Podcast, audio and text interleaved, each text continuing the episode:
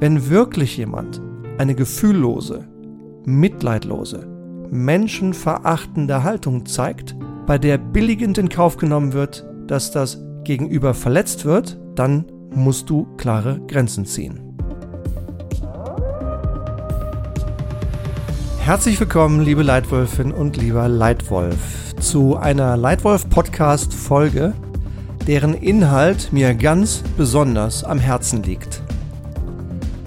Wenn du mich bereits kennst, wenn du mit mir vielleicht schon gearbeitet hast, dann weißt du, dass ich grundsätzlich ein eher positiv denkender Mensch bin und eher optimistisch und positiv in die Welt gehe und schaue und das Glas halb voll sehe. Aber du weißt dann vielleicht auch, dass mir zwei Dinge ganz besonders gegen den Strich gehen. Zu großer Egoismus und ständiger Zynismus. Zu großer Egoismus stört mich, weil er den Erfolg des Teams verhindert. Du brauchst ein Ego, ein gesundes Ego. Weil ein zu großes, ein zu großes Ego stört den Teamerfolg. Und ständiger Zynismus ist für mich echt ein rotes Tuch. Kennst du das auch? Wenn Kollegen sich ständig zynisch verhalten, dann verstehst du, warum ich gerade so ein bisschen emotional bin und diese Folge mir wichtig ist, dass ich sie teile. Und bin, ich bin echt gespannt auf deine Meinung. Vielleicht hast du ja eine andere Meinung zu diesem Thema, als ich sie habe. Schauen wir doch zuerst mal zu einer Definition. Ich habe mal nachgeschaut auf Wikipedia, was Zynismus eigentlich heißt. Zynismus beschreibt das bewusste Lächerlichmachen von Normen und Werten der Gesellschaft. Personen, die sich zynisch verhalten, nennt man Zyniker. Zyniker können sarkastisch oder ironisch agieren, haben aber oft das Ziel, die Werte anderer Menschen lächerlich zu machen. Was steckt hinter dem Zynismus? Er entsprang der antiken griechischen Philosophie, der zufolge der Mensch weitgehend frei von materiellen Bedürfnissen leben solle. Die antiken Zyniker und Zynikerinnen wählten sehr bescheidene Lebensverhältnisse und hinterfragten ihr Leben und ihre Umwelt auf eine möglichst unvoreingenommene Weise zu leben. Der Duden sagt, im modernen Sprachgebrauch bedeutet zynisch, dass jemand sich grausam, spöttisch anderen Menschen gegenüber verhält. Zynismus beschreibt dem Duden zufolge eine gefühllose, mitleidlose und menschenverachtende Haltung bei der billigend in Kauf genommen wird, das Gegenüber zu verletzen.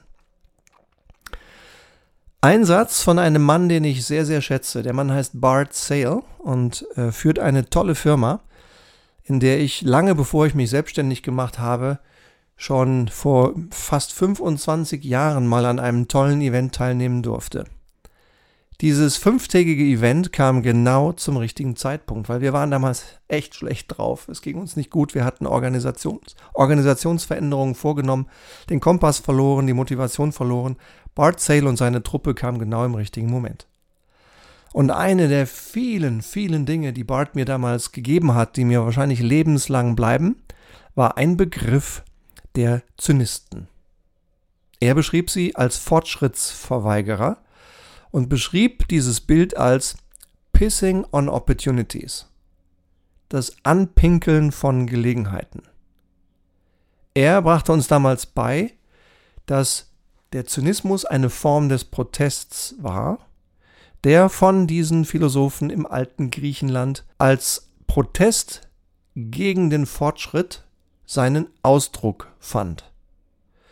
Seinen wohl krassesten Ausdruck fand dieser Protest gegen Fortschritt dadurch, dass die Zyniker die Statuen von Fortschrittsdenkern buchstäblich anuriniert haben.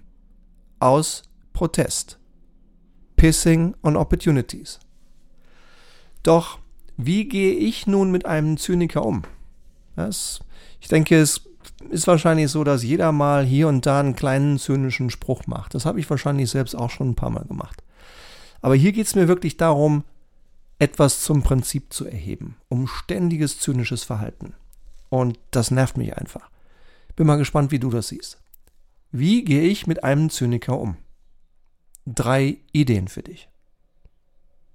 Erstens, Ursache verstehen und abstellen. Ja? Ursache verstehen und abstellen.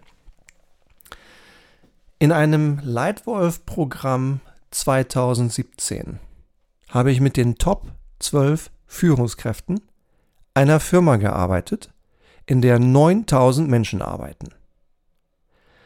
Ich war eingeladen zu einem Dinner schon am Vorabend des ersten Trainingstages. Und ich war schockiert. Warum? Weil ich noch nie in meinem Leben so frustrierte Führungskräfte gesehen hatte. Weil ich noch nie in meinem Leben Führungskräfte getroffen habe, die fast den ganzen Abend nur zynisch gesprochen haben. Über ihr eigenes Unternehmen. Wie soll denn da Erfolg entstehen? Wie soll denn da Spaß oder Motivation entstehen, wenn deine Top 12 Führungskräfte so zynisch sind? Und kein Stück mache ich ihnen einen Vorwurf. An dem Abend war ich einfach nur fassungslos und habe nicht begriffen, was da eigentlich abgeht. Bin früh ins Bett gegangen, habe mich gut vorbereitet und am nächsten Morgen habe ich dann die Antwort gefunden. Ich habe die Ursache gefunden. Wir hatten nämlich am Vormittag dieses Leitwolf-Programms, in dem es nicht nur um Führung, sondern auch um Strategie ging, plötzlich die Frage, sag mal, wie viele strategische Prioritäten habt ihr eigentlich in eurer Firma? An wie vielen strategischen Prioritäten arbeitet ihr denn eigentlich in eurer Firma? Und da erhob der Strategiedirektor die Hand und sagte, Stefan, 32. Und ich hatte das nicht ganz verstanden. Ich habe zwar gehört, was er gesagt hat, aber ich habe nicht verstanden, was er gemeint hat. Und ich sagte, nee, Moment mal, Moment, Missverständnis. Ich meinte nicht eure Projektlisten oder deine individuellen To-Do-Listen. Ich meinte die Anzahl der strategischen Prioritäten eurer Firma. Und da wurde er sauer. Und es fehlte nur noch, dass er mit der Faust auf den Tisch gehauen hätte. Und sagte Stefan, ja, ganz genau, ich habe die schon verstanden. 32. Wenn wir mit unseren C-Leveln reden, wenn wir mit unserem CEO reden, kriegen wir 32 strategische Prioritäten. Und in dem Moment hatte ich verstanden. Diese Leute waren einfach überlastet und überladen, weil niemand ihnen half, zwischen wichtig und unwichtig, zwischen dringend und nicht dringend zu unterscheiden weil niemand ihnen half, auf drei oder maximal vier entscheidende Dinge zu fokussieren. Kein Wunder, dass diese Truppe so zynisch war. Wer 32 strategische Prioritäten verfolgt, hat keine andere Wahl. Deswegen mein Tipp Nummer eins: Wenn du das an dir selbst siehst, wenn du es um dich herum erlebst, dann bitte Ursache verstehen und Ursache abstellen. Das ist mein erster Tipp zum Thema Zynismus und wie geht man damit um? Zweiter Tipp. Offen ansprechen. Ja, offen ansprechen. Ein bestimmtes zynisches Verhalten kann für eine Person noch so gerade akzeptabel sein, während es für eine andere bereits inakzeptabel ist. Da hat jeder auch so ein bisschen verschiedene Sensitivitäten und Antennen. Du als Leitwölfin, du als Leitwolf, Egal, ob du Projektmanager oder CEO bist. Sei bitte direkt und mache klar, was für dich akzeptabel ist und was nicht. Damit die Leute wissen, was du hinnimmst und was nicht. Wenn es beispielsweise dein Hauptärgernis ist, dass ein Teammitglied jedes Mal zum Beginn des Teammeetings zu spät kommt, dann sprich es an. Nur wenn du es ansprichst, kann sich etwas ändern. Nur wenn du in Führung gehst, kannst du Zynismus verkleinern oder stoppen. Also Tipp Nummer zwei, offen ansprechen. Und Tipp Nummer drei, klare Grenzen ziehen. Respekt ist nicht verhandelbar. Klare Grenzen ziehen. Respekt ist nicht verhandelbar. Wenn wirklich jemand eine gefühllose, mitleidlose, menschenverachtende Haltung zeigt, bei der billigend in Kauf genommen wird, dass das Gegenüber verletzt wird, dann musst du klare Grenzen ziehen.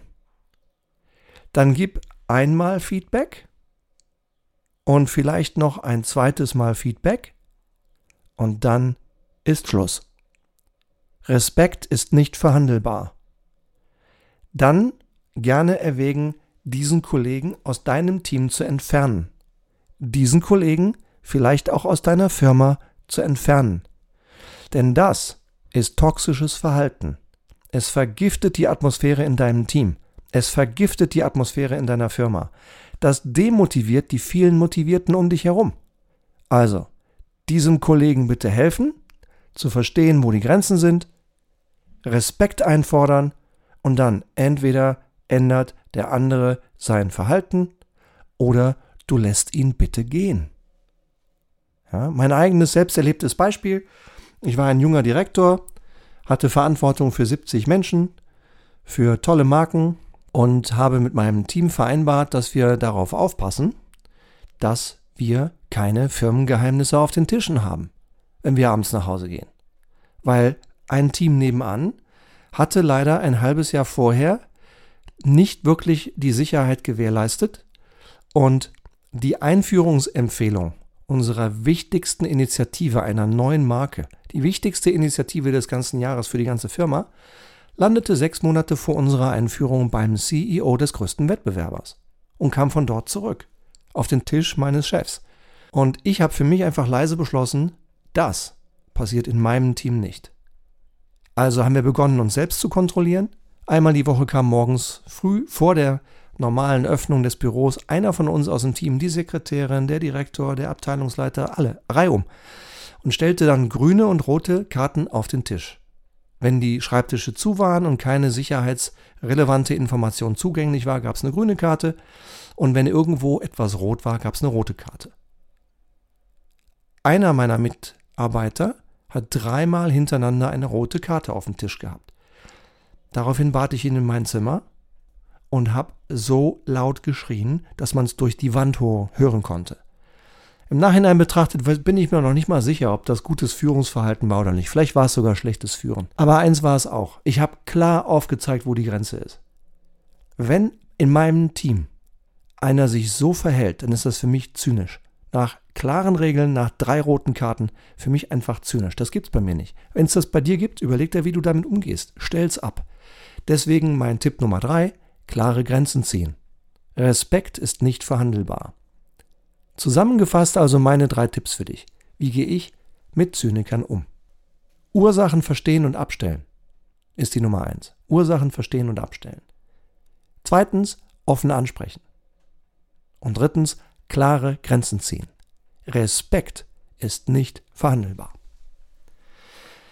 Ich hoffe, dieser Leitwolf-Podcast hat dir gefallen und dir irgendeine Idee gegeben, irgendeinen Gedanken, der für dich wertvoll ist.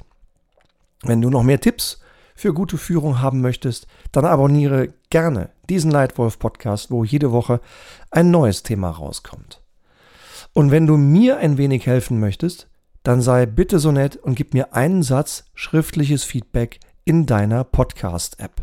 Das würde mir sehr, sehr helfen. Wäre einfach klasse, dann verstehe ich nämlich, was hier in diesem Podcast für dich gut funktioniert und was ich vielleicht noch weiter verbessern kann. Ich danke dir jedenfalls für heute sehr für deine Aufmerksamkeit. Schön, dass du wieder dabei warst und vielleicht darf ich dich ja bald wieder begrüßen. Hier im Leitwolf Podcast. Und wenn du mit mir alleine mal besprechen möchtest, was dein größtes Führungsproblem in deiner Firma ist, was dein größtes Strategieproblem in deiner Firma ist und wir beide vielleicht am Telefon mal für 30 Minuten völlig kostenlos, völlig unverbindlich beginnen, dieses Problem zu besprechen und vielleicht zu lösen, dann geh einfach hier in die Show Notes, geh in den Calendly-Link, buch dir deine Zeit mit mir und dann sind wir vielleicht schon ganz bald zusammen. Ich freue mich sehr darauf, wenn du dich meldest und wenn ich zuhören darf, wie wir vielleicht im Gespräch dein größtes Problem in Sachen Führung und Strategie beginnen zu lösen. Für heute vielen, vielen Dank für deine Aufmerksamkeit. Hab eine gute Woche und bis zum nächsten Mal. Vielen Dank. Dein Stefan.